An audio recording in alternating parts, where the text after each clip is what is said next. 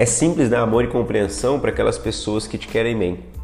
Só que só faz a diferença no mundo aquele que pensa e age diferente. Tá? Quem pode tolerar, amar, aceitar, ajudar aquele que é diferente, que age diferente de você, que pensa diferente e que às vezes você considera até mesmo um inimigo.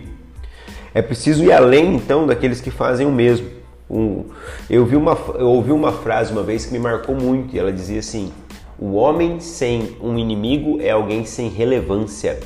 Eu falei, putz, né, cara, será que tem alguém que não gosta de mim, eu tenho algum inimigo, porque eu sempre fui alguém assim que queria agradar todo mundo, que não queria fazer inimizades, né? Aí eu pensei, putz, será que eu estou sendo relevante?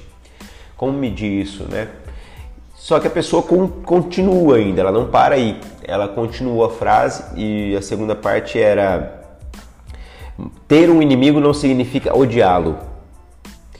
E isso também me marcou demais, né? O próprio Cristo fala: ame os seus inimigos. Como é que eu amo quem, aquele que me odeia?